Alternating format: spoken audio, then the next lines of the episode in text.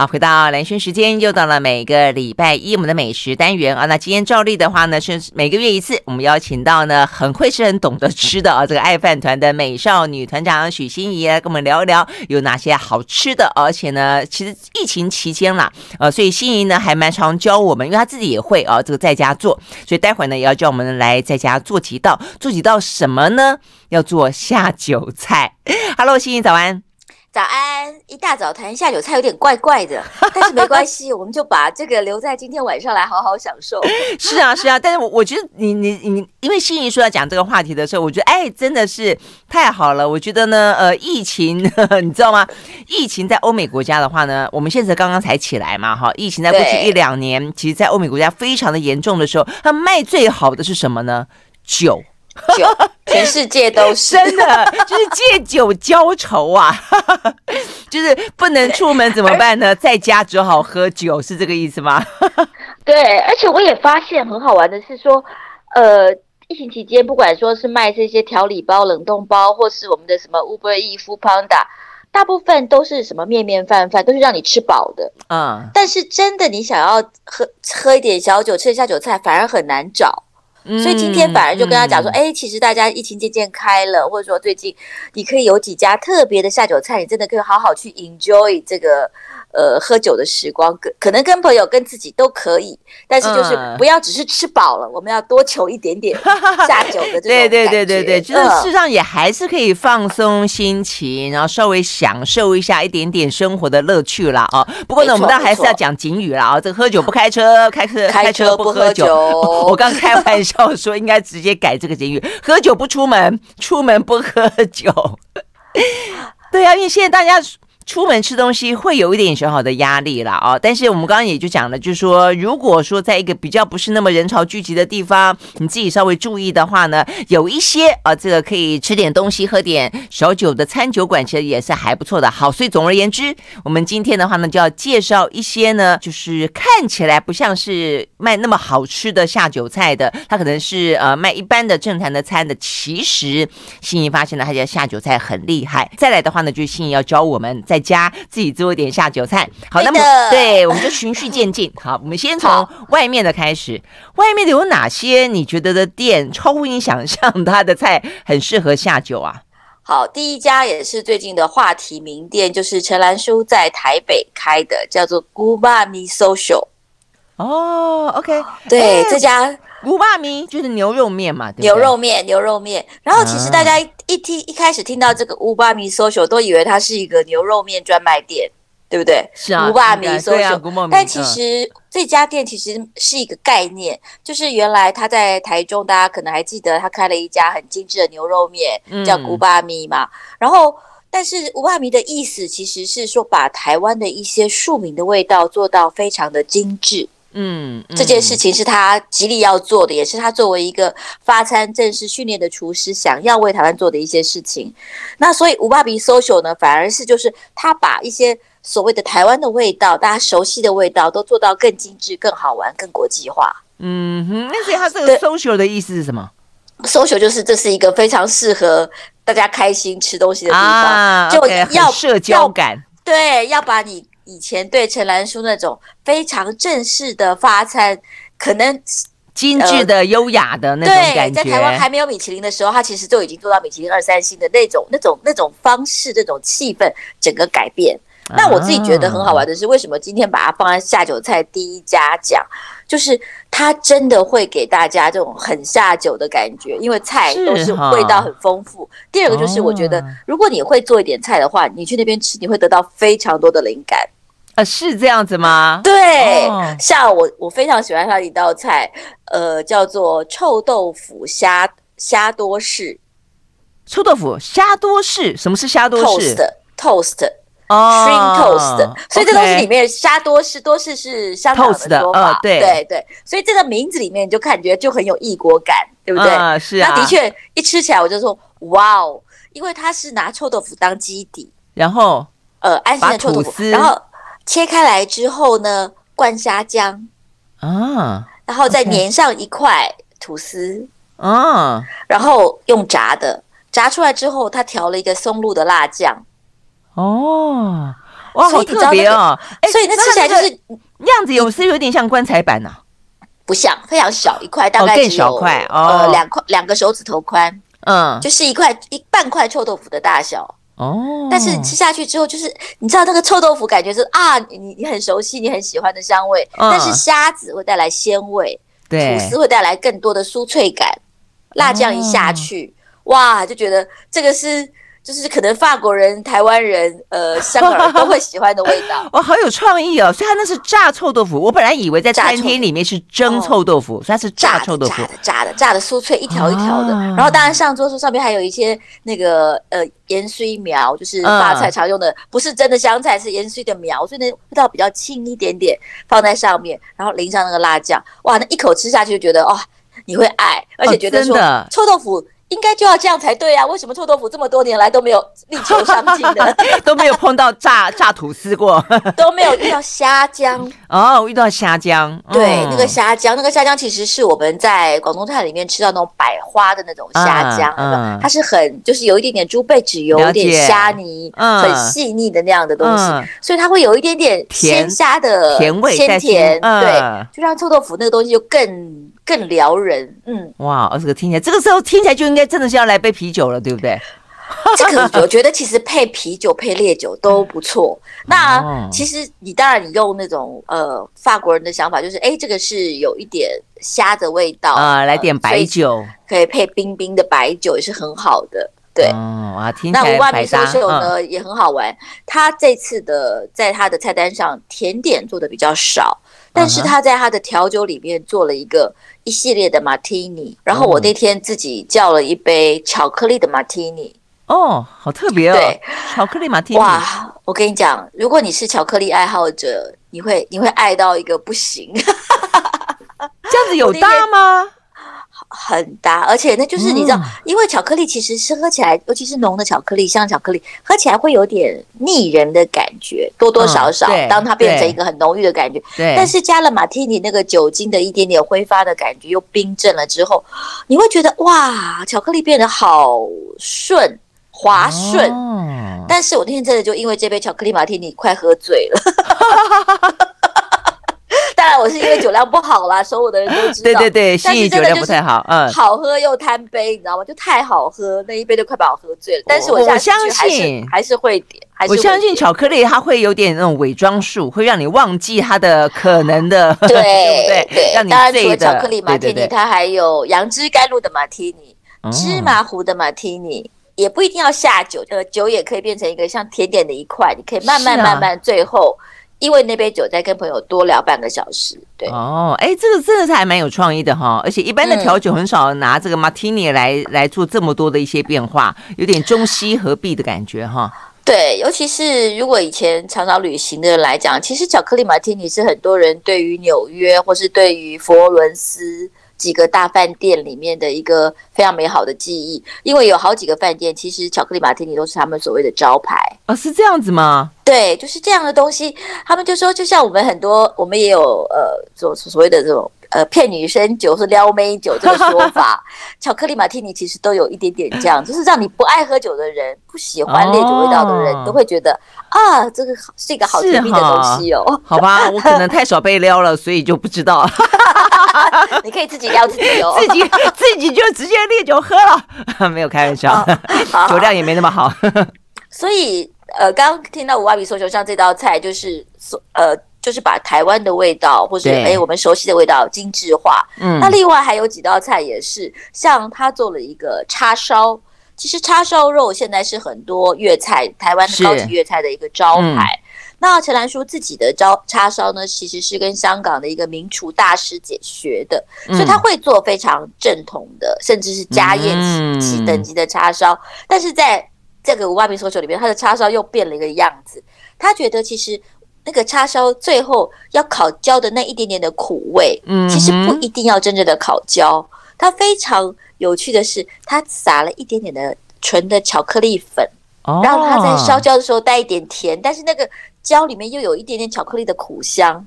哦，这样子。对对，所以叉烧是上桌的时候是跟着一个那种小的炭炉一起上桌的，你就闻到那个烟味。当那个叉烧的油脂滴到那个炭炉里面的时候，就会一阵烟起来，嗯、是。这个烟当然是有细菌效果，但是你就闻到那个烟的香味的时候，哇，带有点甜香。对，光闻到那个烟，那个烟你就觉得已经下酒了，入口就下酒 啊！哎，不错哎哦，哎，其实你刚刚讲陈兰书在台北的这一家呢，我朋友已经呃邀我，就是说他们订了位置，订在六月份，说要一起去吃。哎，我还不晓得，我还想说要去之前再去上网看看他这一次到底有什么一些比较不一样的东西。哎，被你这样介绍起来，真的哇，好期待哦！原来是这样子的一个内容，嗯，很好玩，很好玩，嗯，对，就是他在他。对他来讲，就是我觉得更有点可能更像去他们家里面吃饭，就是一个法国主厨在家里会做什么，他不会跟你正正经经的做什么法式乡村菜啊。对呀，对呀，他自己就拿手边的，然后一些料理来变通。呃，他的先生 Desmond 是一个国际性的餐饮人，他当然他的本籍是香港，所以他有很多广东菜的这种基因在里面，所以他们家的菜真的很像去他们家吃饭，或是说，哎，他想要做给小孩吃的菜，或是就是那个东西更自由、更挥洒。然后更容易被了解，因为大家吃就啊，好吃好吃，那这个是什么？这个是什么？你会想知道更多。然后他也很不藏私，就在菜单上很多原料都写上去了，就会哎，如果你有这几个原料，或许你不用做的跟他一模一样，但是你可以把味觉上有一些东西，你就可以创造出来。嗯嗯，不过你刚刚讲说把这些呃原料都写上去，这是向来在呃我们去国外玩的时候，他们的餐厅里面每一道菜他都会在底下把它用哪些材料通通写上去。现在台湾的餐厅的 menu 也现在蛮流行的。对，其实、嗯、其实是应该是说，在这种比较创意型的主厨开始做菜之后呢，其实他们的创，他们命名的能力。赶不上他们做菜的创意，所以有时候你要每一道菜要命名，哎，这是一个什么 什么尼斯沙拉什么，有时候反而很复杂，就干脆把材料弄上去，然后你想怎么命名，让让那个饮食的人，让食客自己来想象，自己去想象啊，这也是一个方法，而且也省得大家一直问。对，这个潮流大概也有个十几二十年了，其实是从发菜开始的。嗯，对对，那。呃，刚刚讲到就是这这两个，其实一个是比较香港底的，一个是比较台湾底的，也有比较法国底的。像他做了一个很好吃的肉冻啊，嗯，那个肉冻叫做里昂酸瓜肉冻。那其实讲到里昂肉冻，大家熟悉法国菜会知道，它其实用很多的，比如说呃猪的什么猪，呃像我们什么猪耳朵啦，嗯，猪内脏啦，就是这些所谓的比较呃。次等的，可能是很多人不敢吃的材料，做在肉冻里面，用它的口感啊，真正的胶质来做成这样的肉冻。那这个是非常法国菜的东西。那陈兰书把它变得就很好玩，它除了加了自己做的酸瓜以外，它加了陈年的绍兴醋，嗯嗯，它加了马告，哦，然后它的猪肉是用台湾的黑猪肉，因为他觉得台湾黑猪肉真的可以称霸天下，他自己说的，嗯嗯，所以他用这几个材料做出来，所以你吃起来会觉得说，哎。这个是法国菜的味道，但是里面的嚼感，里面的那种香气，跟好像也跟我们在什么台南吃那种哎咸咸吧的那种荤墙什么，好像也有一点异曲同工。哦，所以就很好玩，对，嗯，这个真的听起来还蛮有意思的哦，而且还用的就是台湾的这些食材，台湾的食材，就很刚才非常自由的挥洒就是了，呃呃呃，那像这个肉冻，我觉得大家可能在家里比较不见得会做肉冻，但是你其实你今天如果在家里面切一点猪头肉、猪耳朵，你用绍兴放点马告吗？酸瓜拌一拌，其实也很有法国味。你这样讲有道理哦，对不对？哦、所以我是觉得说啊，你如果喜欢做菜，或是喜欢在家里搞东搞东弄西的人，去那里吃，真的会非常多做菜的灵感。真的，真的，因为你刚刚讲的那些个别的素材，最后这一道我刚好都有，什么马告粉啊，什么酸瓜啦，还有那个，但我没有这个绍兴醋啦，可能要去买一下绍兴醋，哦、拌一拌。可以啊，可以啊，你就把它拌一拌，哎，你会就觉得完全就跳出了猪耳朵以前只能跟葱花、跟酱油、跟麻油合作的，真的，没错，这时候就觉得，哎，来一杯吧，好大啦，是是是，好好，OK，我们休息了再回来，我们刚刚聊的是呢，古巴米哦，social，这是陈南树的店，OK，我们休息。I like 好，回到蓝轩时间，呃，继续和线上邀请到的呢，呃，美少女团长许欣怡来聊下酒菜啊。这虽然欣怡呢经常说她酒量不好，不过事实上也是啦。我跟她喝过这个红酒，不到一杯吧，呃，江湖上有名的许一杯，呃，真的吗？哈，但是因为这件事情，嗯、大家就可以知道我的下酒菜一定很厉害，因为在朋友喝酒的时候就把菜吃光了。是这个意思吗？好，对你这样讲也有道理。所以我这样讲说，你虽然不会喝酒，但你很会吃下酒菜啊，很会享受生活啦啊！我真的觉得，呃，人人生嘛啊，就是给自己多一点点乐趣，很多乐趣要自己去去营造啊，自己去寻找。好，所以呢，呃，刚才讲的下酒菜呢是在台北，从中部的陈兰书来到了台北。那我们接下来要聊几家呢？也有在台中的啊，我们聊个三家好了。呃，两家台北，一家台中嘛，对不对？对，嗯，OK，好。阿星，阿星是什么店？阿星小料理其实是现在非常红的一个日本的家庭料理的店，嗯、然后现在订阅大概都要订个半年吧。但我自己觉得很好玩的是，阿星其实它整个来讲，它就是一个把呃比较居酒屋的、比较细致的居酒屋的菜做成像板前的样子，所以它一个餐期就是十个人，嗯、然后呢就是有各种的酒，它有呃它呃从。生啤酒、清酒、美酒、whisky，它都有，就是基本上就到你那边去，哎、嗯，两三个朋友，甚至一个人，如果订得到位置，你都可以去，呃，小小喝一杯这样子。嗯，然后其实那个、下酒菜，当然就是还有它的比较日式的下酒菜的一些呃精致的地方，像比如当季的银乌贼啊这些东西，啊、对。然后它最有名的其实是它的鸡肝。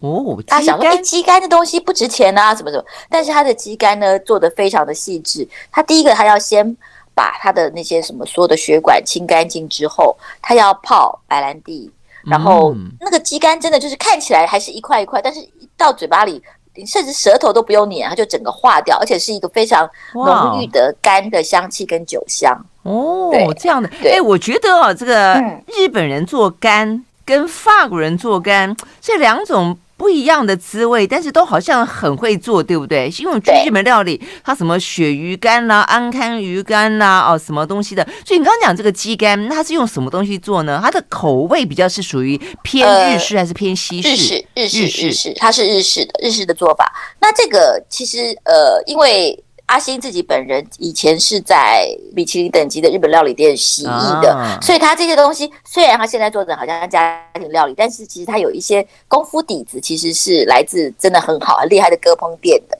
哦，对，所以当然它的形式现在看起来是割烹，因为他在你面前做啊这些东西，但是其实它的菜比真的是比较偏下酒菜。嗯嗯，OK。像它还有一道菜，就是哎，你可能在正式割烹店不会出现的，但是非常好吃，就是它的炸水果玉米。你很难想象吧？炸水果，它是把水果玉米整个切下来之后，一粒粒切下来之后，沾那种天妇罗的面皮，脆脆的去炸。炸完之后呢？哎，你知道知道外面的是脆皮，但是里面的那个玉米还是一颗一颗爆浆，而且有汁。哎，对对对，我讲水果玉米要爆浆那个啊，对，一点点的海盐，一点点的胡椒，胡椒很淡很淡，所以你就好像那那个那个吃下去，你就会想到你小时候第一次吃爆米花，第一次吃我正想讲爆米花玉米汤，好像这几个味道会整个出来，就是你小时候对于玉米的喜爱会一口。在你嘴巴里面展开来，哦、我觉得每次吃那道菜，我觉得哦，好像回到我只有五六岁的时候，就是第一次吃到那种，嗯、哎，爆米花怎么那么香啊，甜甜的，嗯，嗯那种、嗯、那种记忆会出来。而且这个好像会诶刷嘴哈，这个吃起来应该很过瘾。对，哎刷嘴，但是一人也只有两片，因为他的菜很多。对，哦，真的吗？他下酒菜很多，他是他是套餐形式，而且他一个晚上做两个餐期。哦，这样子，对，嗯嗯嗯，OK，好，所以呢，这是阿呃阿星小料理日式的，对，日式的下酒菜。好，那再来一个 AB House 是什么？AB House 其实是呃意大利菜，主厨很可爱，主厨其实以前硬底子功夫学的是中菜，但是后来去意大利旅行之后就觉得啊，意大利菜，意大利人太开心了，意大利人做菜太可爱了，他就认真的去学了意大利菜，所以他的菜里面呢，就是。哎，他在他要做下酒菜的时候，就真的非常到位啊！就是像他有一道菜，我是我就是说吃，我甚至还会打包回来的，叫做伦巴底鸭颈肠。伦巴底是地名，对啊，鸭颈肠是做鸭子的脖子的，鸭子脖子的肉肠，肉肠哦，对，鸭子的脖子的肉肠，他就是把鸭子的脖子的皮整段取下来之后，去灌灌它的。就是意大利的那种有点点发酵味道的肉肠之后，嗯、灌完之后呢，整个去煎，煎完再来切片。嗯，然后它那个主要是那个灌完肉肠之后，它要经过一个风干的过程，所以那个压紧的油其实就是留下最后那个油脂的香气。你要一煎之后，你在想压紧皮的鸭油比一般肉肠的那个肉皮当然香多了。哦、所以那个鸭油会整个浸润到里面它的灌的肉肠之后，切的薄片薄片薄片，然后咸咸的，非常下酒，香香的哈。哦，那个真的是，就是有时候有些就说哦，你有两个人去，三个人去叫一盘，常常会觉得说，这要不要再来一盘？每个人都点头。哇，哎，这个真的还蛮特别的哈，哎，所以鸭鸭脖子的皮，所以吃起来它的皮厚吗？已经风干了，而且它里面的油脂都去掉，哦、所以其实吃起来就是你有一点点咬劲，但是不会那么厚。嗯嗯，哎、欸，这个真的好特别哦。嗯，用鸭脖子的皮做的肉肠。对 OK，好。所以呢，其实呃，意式或者西班牙的那种肉肠都好好吃，所以它这个等于是哦，又更不一样。一定是厨师现手做，他不可能什么从意大利进口，没有没有，他就是他就是做完。有时候你甚至觉得说啊，这阵子刚好卖完就没有了，真的。对、哦、对，这也是他一个熟客必点的一个招牌的东西。嗯，OK，好。那意大利还有什么下酒下酒菜？还有一个，其实，在意大利不是下酒菜，但是我觉得到台湾来变得好下酒，叫做佛罗伦斯牛肚啊，牛肚对牛肚，对那个番茄炖牛肚。嗯，嗯，那其实这个在佛罗伦斯是一个他们的，我觉得它的江湖地位很像在台湾的欧阿米刷。它最有名的一个一家是在。佛罗伦斯的图书馆的前面啊，一个广场的图书馆前面，嗯、一个车子，他每天下午呢，大家就从三四点开始，一直卖到呃他们的晚餐前，它就是一个面包，哦、然后一大锅牛肚，一勺牛肚稍微沥一下就淋在那个面包上，就一个牛肚三明治，哦、这是很多人在佛罗伦斯的记忆，因为他们那边吃饭吃很晚。哎，我去佛罗伦斯之前应该先问你才对。我都 我我什么都没有看到那个摊子在哪里呀？你看我还可以讲得出来的图书馆，真的就像在图书馆，每次去都要吃。我去过哦，真的好，下次再去。对，那这个东西就是它的牛肚，就是我们的那种蜂巢肚，它是完全用番茄啊跟香料。煨进去的，所以它那个牛肚非常的软嫩，你可以夹在面包里面咬，嗯、都可以咬得断。对对，这个我就吃过类似的，对，虽然没有吃过那一家，但是吃过类似。对，嗯、所以呢，但是在 AB House 里边，它就配一些可能可能上的面包啊，什么什么。然后酸酸的，然后不像那种牛杂味，嗯、其实非常也也很也很适合下酒，尤其是你可能在前面开的第一支白酒的时候，也非常合适。对啊，而且它炖的又够软烂啊，对呢对，就是呢又带有点肉香。好，所以我们现在吃了有关呃有那种呃中西合璧的，有日式的，有意大利式的，所以呢接下来要吃什么式的呢？台中呢我们要广告之后呢再回来告诉大家。我喜欢的歌。好，回到兰萱时间，继续和美分美美少女团长啊，继续和美少女团长的许欣怡来聊天，聊的是呢，在疫情期间呢，呃，比较少出门啊，那比较少出门的话呢，但是偶尔如果出门的话呢，让自己开心一点啊，所以呢，可能可以来点下酒菜，再不然的话呢，就待会啊，这个心怡要教大家在家里面自己做下酒菜。好，那我们现在再去逛至少两家好了啊，一家呢就讲讲台中的，一家的话呢，可能大家想象不到，在微风南山这个 Mira One 里面呢，竟然。也会有呢适合下酒的下酒菜啊。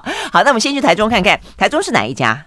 台中市 Frenchy Frenchy，这是一个呃，算是去年新开的法式餐厅。嗯，然后呃也很好玩，就是我之前有跟大家分享过，其实台湾有很多厨师都是台湾的女生骗回来的，这个又是一个。啊、但是这次骗的是一个上海的做法国菜的厨师，呃，因为太太是台中人，就住在台中，在台中开店。然后他当然现在也有他的标准的午间、晚间套餐，但是我觉得他的下酒菜，他的就是八点以后，他叫八副。我觉得是它的，呃，可能比它的套餐更具有特色，因为很少法国餐厅会晚上八点钟之后特别开一个时段专门给你吃下酒菜的。是对，没错，对对对，所以它的下酒菜里面呢，像是什么呢？薯条，然后呢，白酒蛤蜊其实也可以算是吧？有的，对不对啊？我觉得白酒蛤蜊蛮蛮蛮适合的。对，但是有一个呢，跟我刚刚讲的事情有关，可是你一定猜不到。啊，OK，好，法式。我说他是上海来的，对不对？上海，对上海的印象是什么？浓油酱酱香啊，葱油拌面，葱油拌面，对，所以他的八副里面有葱油拌面。哇、wow，OK，而且葱油拌面呢，不是给你一碗哦，它还是要用盘子一样，像法国菜一样弄了一撮面在上面，非常好吃，真的。哎，不过你这样讲，我觉得其实通常吃到下酒菜的时候，一直啊喝酒啊吃小菜，有时候会有点点饿。对，对不对？没错，嗯。但是老实说啦，它的葱油拌面是我即使今天饿了，我可能都还会 还会想要吃一下，因为也只有一口嘛，对不对？就是啊，这样好像嫌太少了一点。对。哎，那为什么它的葱葱油拌面有什么特别的吗？其实很好玩。他说他因为他自己是上海人嘛，他有时候自己就很想吃葱油拌面。但是葱油拌面其实不是像我们那种拌面一样要吃就可以吃的，你要先炼葱油。所以他就一次炼了一些些自己吃。嗯、但是有时候就说，哎，想给可能呃同事啊、其他的厨师也吃一下。嗯嗯、其他厨师啊、餐厅经理吃吃就说，这太好吃，这可以卖吧？他就说哈。这可以卖？他说台湾没有吗？台湾没有。他说 好，有道理。结果没想到一拜这个事情，现在反而变成这个店的一个招牌。而且你这样讲，我现在应该卖葱油。太伤了，葱油很难卖哦，真的吗？它一罐一罐的，成本很高，成本很高。然后现在变成说，我有时候自己是中午跟晚餐是去吃法国套餐的，我都跟主厨讲说，我们后面可以加一个葱油拌面嘛。吃法式套餐配葱油拌面，就是吃完甜点之后，我们可以加个葱油拌面嘛。所以我都开玩笑说，你们要要小心，到时候。选出来，大家对这餐厅印象最深的，不是你的发菜主菜，不是你的那些精致东西，而是这个葱油拌面。对，真的好，这个也是一个大风险，嗯、但是也是一个大特色，就是对，你的 fusion 就是这个样子。好，所以呢，这是呃 French French，其实也很精彩，但是因为时间的关系，好，我们要跳了，跳到呢微风南山啊、哦，这个的 Mira Wang，因为 Mira Wang 也是跟你刚刚讲那个 French French，它就是走有点法式，然后走有点精致，所以你真的比较难想象说它会有。有什么下酒菜？Mira Wang 现在原来是套餐形式，现在已经改成单点了嘛？那单点的话，其实尤其是它的营业时间，大家也知道，其实微风南山是有台北最好的夜景，所以他那边不好好卖下酒菜，真的是有点可惜的。啊，你说如果看夜景的时候，谈情说爱的时候，聊天天南地北的时候。对，而且这里其实是也是台北的求婚名店，是这样吗？哦，那里的灯光美，气氛佳，哦、对，真的。其实呃，因为它还是发菜为主嘛，所以我们刚刚讲的像是肉冻、呃干冻这些它都有。但是 Mira Wang 的它又做的更精致一些些，因为它主厨 Josh 他还是原来是乐木出来的，嗯、但是他其实他现在他的 Mira Wang 的菜还比乌瓦米 social 更像以前的老乐木。应该这样说，哦、因为我们刚刚讲陈兰书在 Umami Social 已经完成一个他自己不一样的风格，对，对，但是在在 Mira Wang 里面，他其实还有很多那种老发菜的灵魂在里面。哦、像我非常喜欢吃他的呃鸭肝冻，他的鸭肝冻呢，有一阵子是跟呃水蜜桃，然后这一阵子好像又是跟最近是红呃红心芭乐哦做配合，OK，对，所以那个都是哇，你知道那个配一个冰冰凉凉的白酒，那真的是非常优雅的事情。说它是下酒菜都有点有点不好意思，但是真的是很下酒，因为你知道在干冻里面本来就有一些白兰地啊，或是波特酒的这种香气在里面，所以它是整个非常的搭配的那种很舒服的下酒，而不是那种一口辣一口咸让你把酒吞下去的下酒。哎，可是你刚刚讲我也很好奇哈，你说法国的下酒菜很多都是以冻肉冻为主，是这样子哦？一个是方便，因为他们其实他们在超市里面你都可以买到各种的这种肉冻啊，哦、是这样子兔兔肉冻、鸭肉冻、干冻，你都可以买得到。嗯、但是这肉冻回去呢，你当然也可以切一片直接吃，但是很多其实有时候就会哎，呃，切了片之后，像我们刚刚讲的，可能拌一点拌在沙拉里面啦，旁边放些生菜啦，嗯、或是就是每个主妇她就可以用自己的方法，不同的油出不同的酱，让它呈现出来，那就是哎，随时。老公要喝酒干嘛？我们就可以切一切弄弄，就可以马上下酒了。方便就是了，对不对？像就像这个跟起司盘，嗯，是不是？起司盘也是随时切切就可以下酒，这就是他们家庭常备的东西。哦，对，是这样。但是当然到台湾来之后，这些厨师就把它变得更优雅一些些，更特别一些些。对，好，所以呢，你刚讲 Mira Wang 有这些肉冻，然后对，然后它还有一道菜，你听起来一定不觉得它是下酒菜，但是我觉得。在 Mira Wang，他已经做成有下酒菜的样子，嗯、就是他的马赛鱼汤。啊，对，马赛鱼汤大家知道就是番红花很多海鲜。是，然后其实好玩的是，在国外很多，甚至我自己在摩纳哥喝过一碗马赛鱼汤，是完全没有料的，就是一碗汤来。我还想说是搞错了吗？呢为什么？呃，鱼，他就说所有的鱼都煮在汤里面了，所以那碗汤我记得好像那时候要六十欧哦。哇塞，六十欧，当然是在巴黎饭店了。嗯，六十欧，但是真的一点料都没有。但台湾当然不会做这样的事情，所以呢，Mira Wang 就刚好是它的相反版。它就是。其实汤浅浅的，但是所有的海鲜都是在那个很浓郁的鱼汤里面煮出来的，所以你可以看得到虾子，啊、看得到 mussel，看得到，哦、然后对你来讲，其实就是一个有汤的热海鲜下酒菜。就是如果你是喜欢吃海鲜的人，你就叫这一碗。其实哎。反而喝汤不是重点，是吃里面的海鲜。哦，哎，这个我喜欢，热海鲜，对不对？哦，我刚选这道菜，我就想说这道来轩会喜欢，因为有时候你说海鲜煮啊、煎啊、炸啊，有时候不见得可以保持它那个很呃柔软的质地。对对对，但是用那个马赛鱼汤烩一下，其实是有香气，然后又有那个质地，然后吃起来又有还是哎法国菜的感觉。真的？哇，OK，这跟拌面有拼，因为我觉得下酒菜里面不会想到拌面，也不会想到马赛鱼汤，是不是？真的是 OK，好，所以呢，其实下酒菜可以呢吃的喝的无入而不自得。对，就是在你喝不同的酒的时候，其实你可以想到不同的味觉，就点到你喜欢的东西，真的不一。啊，打破那个下酒菜的疆界。嗯嗯嗯，真的好。所以，我们刚刚聊到，真的各式各样，有日式、意式、法式，呃，这个台式。那我们休息一会，回来之后呢，呃，心仪教你呢家常式，马上回来。I like 103, I like radio 好，回到蓝轩时间，继续和线上邀请到的爱饭团的美少女团长许欣怡来聊。好，我们要要聊的是呢，呃，厉害的登场了啊！这个心怡要教大家呢，还拿手的，在家呢自己喝 喝到爽，然后也吃到爽的下酒菜。好，嗯、呃，其实。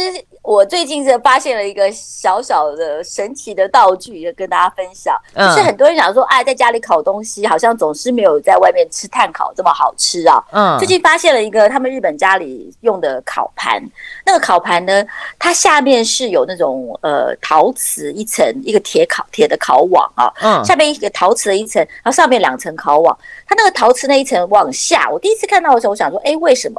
后来吃到之后就发现，它其实是用那个陶瓷的部分呢，去吸收你瓦斯炉的热能，把它变成一种远红外线。那大家知道为什么碳烤好吃，就是因为碳会有远红外线嘛。嗯，所以用那个东西烤出来的东西，其实就非常像在外面店里面吃的用碳烤烤的。哦，这样子啊？对。哦，虽然是用瓦斯炉烤就可以，但是却有碳烤的香气。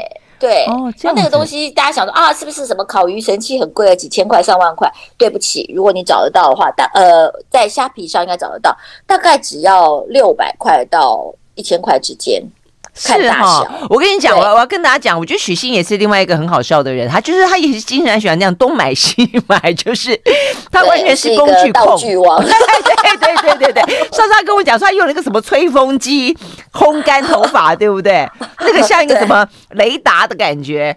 一个轰罩，哎，对对，轰罩，所以现在搞来一个烤网，OK，好，所以好，这个烤网，嗯，我要跟大家说，我我自己觉得，我觉得比气炸锅还好用。气炸是炸东西嘛，对不对？但是这个东西呢，它就好处就一个它不贵，用一用，而且就是你也可以拿来烤吐司，好，烤吐司可以，哎，那有网状在上面，对不对？网状在上面，所以你就烤出来就是你知道有那个料，对呀，对呀，对呀，哎，感很嗨，对。然后呢，你不要讲什么东西都可以拿来烤。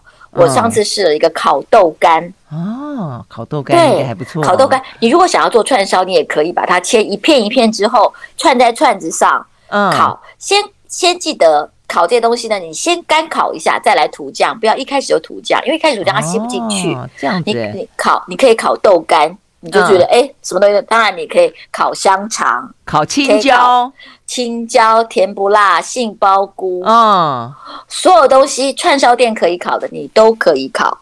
哎，可是好，如果你教大家要用串烧来做下酒菜的话，那你要教大家怎么做酱料。我觉得烤的重点在酱料，烤的重点在酱料，对不对？酱料呢，第一个。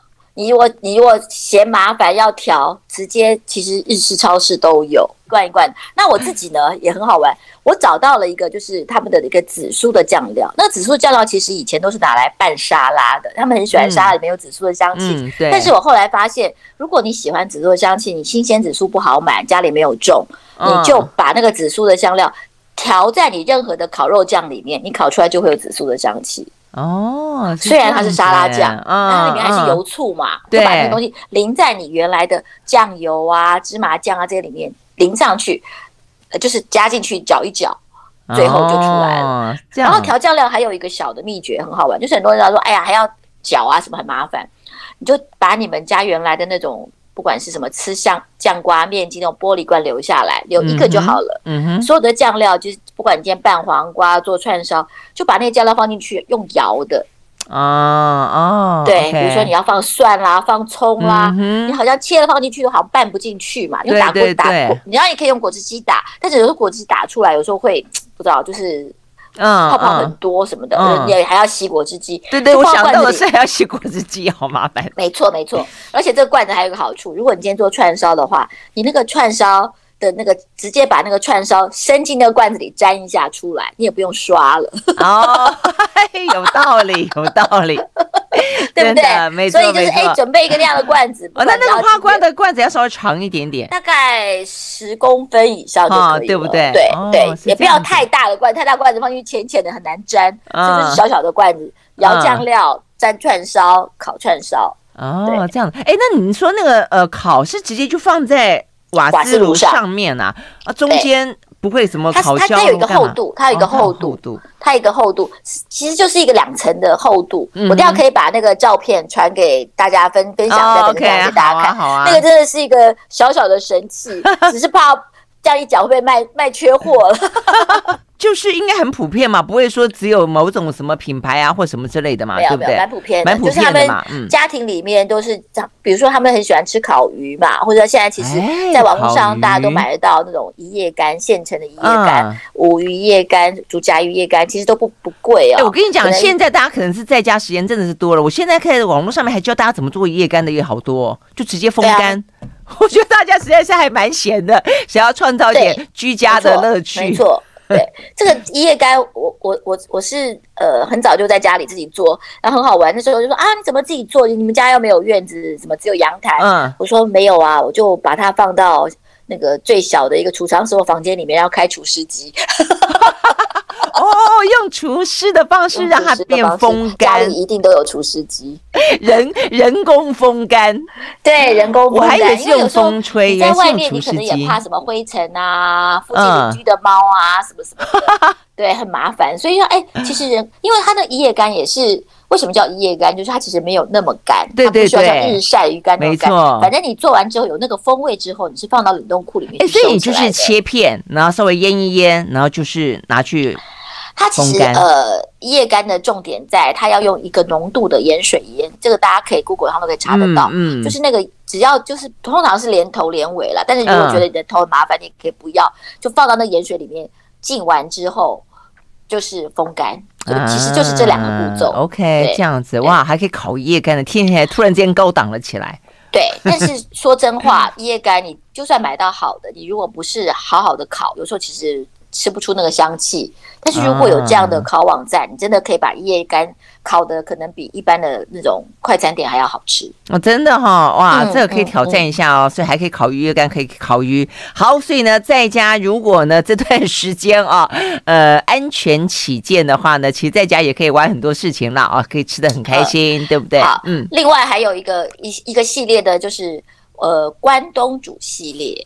大家想说关东煮是下酒菜吗？哦、其实，在日本，关东煮是下酒菜。嗯、哦，很多那种不管是在福冈的乌台啊，或东京银座那种很高级的关东煮店，其实大家就是哎喝喝吃一点那个关东煮的，加调个酱料，沾一点吃吃。喝啤酒的，喝清酒的，其实是他们很很普遍的一种宵夜的。哦，这样子。那关东煮其实真的不不难哦，只是大家很不太熟悉，就是说，哎，那个汤怎么处理？嗯嗯、那个汤其实现在你可以像我，我们也有卖那个毛奶社的高汤。呃，在日本也有，其他地方也有猫奶社的高汤，它的高汤包就可以直接煮哦，直接煮，直接煮，就是清水煮两分钟捞起来就可以了。还有高汤包，那高汤包里面不是味精，它都是什么小鱼、昆布、柴鱼去打成粗颗粒之后，做成像茶刀茶包一样的袋子。那高汤其实听起来很方便。这个高汤其实很多日本料理料亭也会用。啊，这样子，甚至是对，因为就是就不用自己调的啦，一样的，对不对？嗯，好，这是一个。另外，如果你要自己比较讲究的话，你就用一块昆布，干的昆布，不要洗，不要洗，关键是不要洗，稍微擦一下灰，放进锅里，一块萝卜煮一个砂锅的高汤也刚刚好。但是关东煮的东西，真就你就一定要买好的鱼板。这些东西才可以煮出它的味道。味道这个部分就是要稍微讲究一点点了。嗯，嗯，OK，好，所以听起来呢非常的丰富啊。但是呢，最后我们还是要提醒大家，这个喝酒不开车，开车不喝酒，喝酒不出门，出门不喝酒，在家乖乖吃串烧跟关东煮。真的好，下次去新一家跟他一起吃下酒菜比较方便。OK，好，谢谢喽，好，谢谢，嗯，拜拜，拜拜。拜拜。